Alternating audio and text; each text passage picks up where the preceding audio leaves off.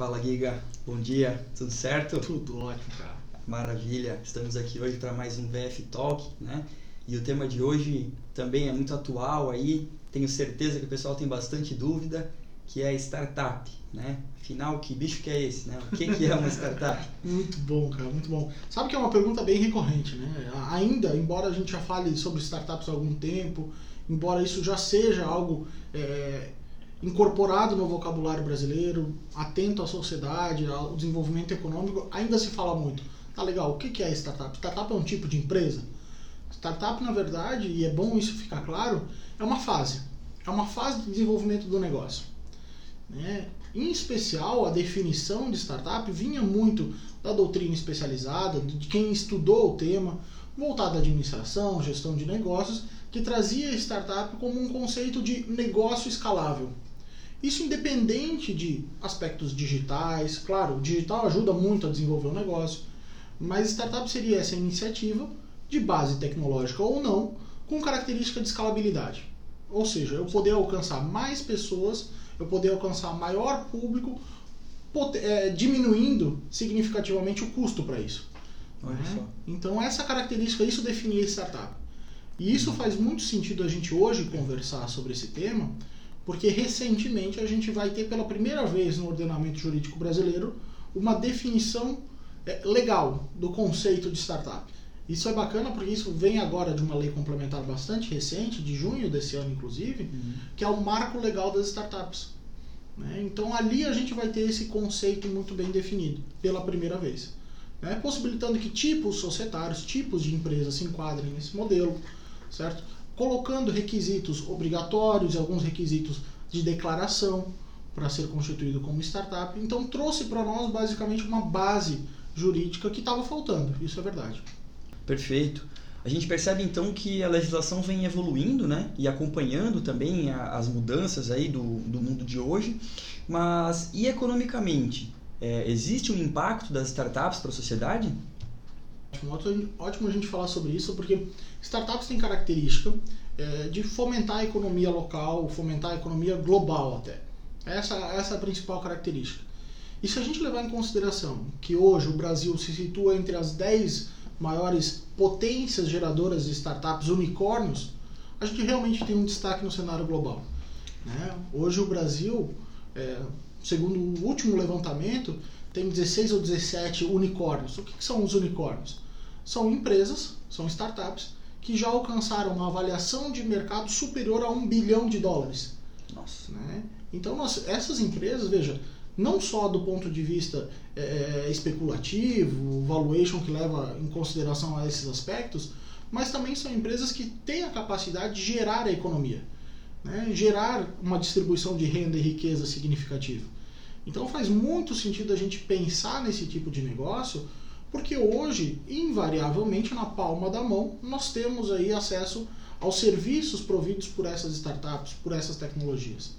Né? A gente não precisa nem ir muito longe, a gente tem algumas startups que nasceram startups, melhor dizendo, uhum. e que hoje é, representam, é, apresentam uma presença muito marcante na nossa vida. A exemplo disso, o Nubank.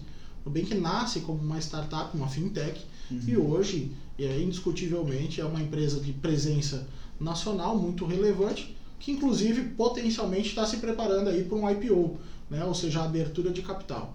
Então vale a gente ter essa atenção, porque essas empresas, sim, representam uma capacidade muito expressiva de fomentar a economia.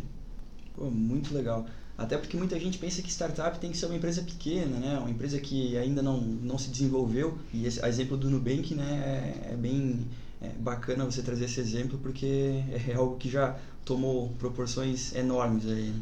E legal, e casa muito com aquilo que a gente estava falando. Se uma startup é uma fase, é, hoje com certeza o Nubank já foge desse conceito de startup, mas uhum. ela, ele carrega esse histórico, essa herança de ter nascido startup.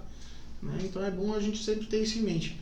E outros serviços, né? A gente tem muita aplicação hoje na palma da mão, muitos serviços disponíveis online que nascem em startup e alcançam o mundo. Perfeito, muito bacana. Cara, muito legal a sua colocação. E você comentou né, sobre marco legal das startups, né? uhum. né? Marco legal, por que, que tem esse nome? Legal, cara, legal. É importante falar. toda regra, toda norma jurídica que inaugura disciplina sobre algum determinado tema, ela recebe essa denominação de marco, porque realmente tem um aspecto marcante, um aspecto histórico, relevância significativa sobre o tema. Uhum. Nós não tínhamos regramento sobre internet até surgir o Marco Civil da Internet. Nós não tínhamos regramento específico sobre startups até surgir o Marco Legal das Startups. Então, essa nomenclatura é interessante a gente observar. Estamos falando de uma lei. No fim do dia, é uma lei específica sobre o tema. Né? E falando especificamente do marco legal das, das startups, é, é, um, sem dúvida nenhuma, um dispositivo, um, uma disposição legal que traz para nós bastante relevância, porque ele foi construído de modo muito democrático, de modo muito ativo. Teve um trabalho de escuta popular, tiveram algumas consultas a respeito do tema, teve um trabalho significativo de costura, de, de costura, de conversa com stakeholders, com participantes desse segmento, desse ecossistema. Então, realmente, foi um, um trabalho a várias mãos. Né? Temos alguns aspectos ainda a se levar em consideração que o marco legal poderia ter avançado e não avançou, uhum. mas sim, já temos um ótimo ponto de partida, isso é verdade. Muito interessante.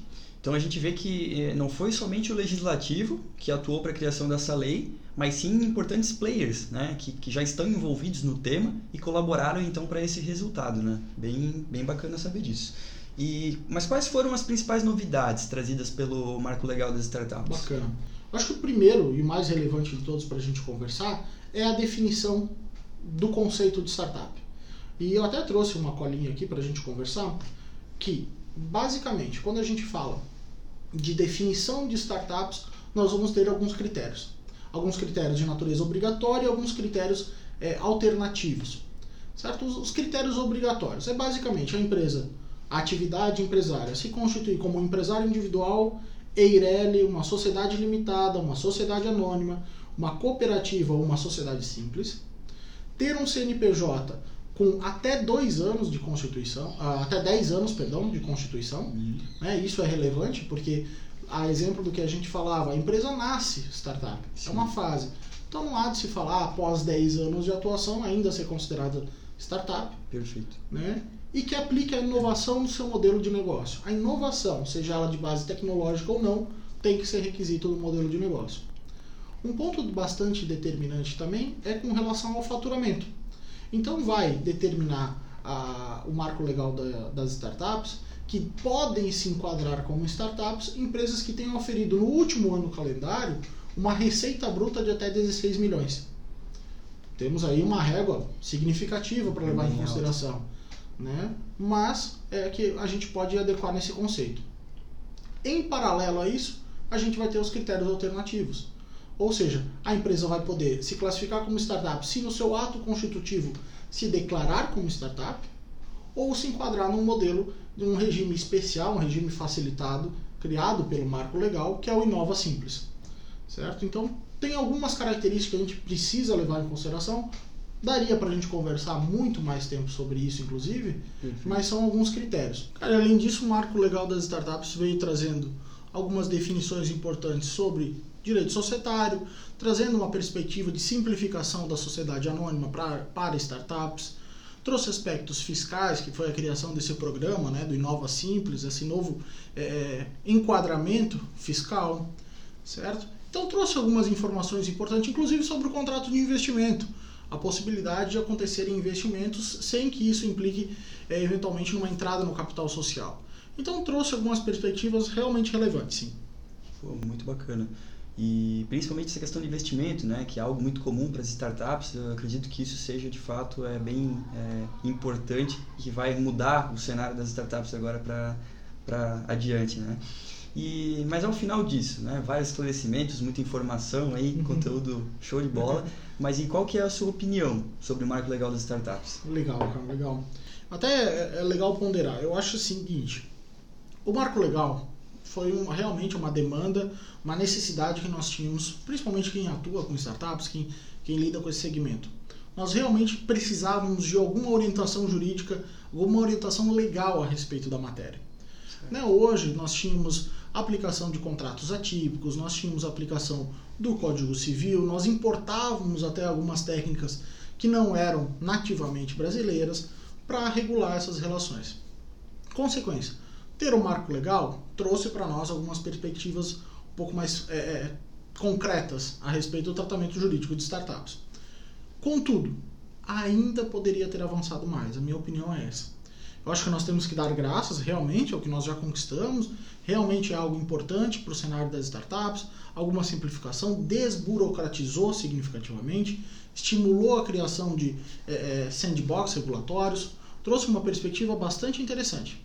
Contudo, eu acho que poderíamos ter avançado um pouquinho mais, tratando sobre regulamentação de investimento anjo, tratando uma perspectiva um pouquinho melhor do que nós já temos na legislação a respeito da matéria. Eu acho que nós poderíamos ter avançado em critérios trabalhistas, como por exemplo, por que não tratar e ventilar alguma coisa sobre o contrato de vesting, uma modalidade muito importante quando a gente fala dentro do, do aspecto trabalhista barra societário dentro de uma startup, stock option e algumas outras modalidades que a gente poderia conversar mais a respeito.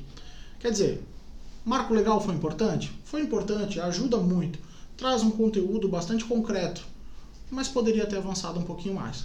Vamos aguardar os próximos capítulos da matéria, quem sabe a gente tem alguma coisa vinda do legislativo, do executivo, né, alguma regulamentação sobre o tema. Vamos ver. Muito legal, cara. Muito, muito legal. Obrigado né, por trazer tanta informação aí, também a sua opinião final aí sobre o Marco Legal, principalmente. E esperamos que mais vezes possamos falar sobre temas relevantes aí e atuais. Muito legal, cara. Obrigadão, Jeff. Valeu, Valeu tamo junto, amigo.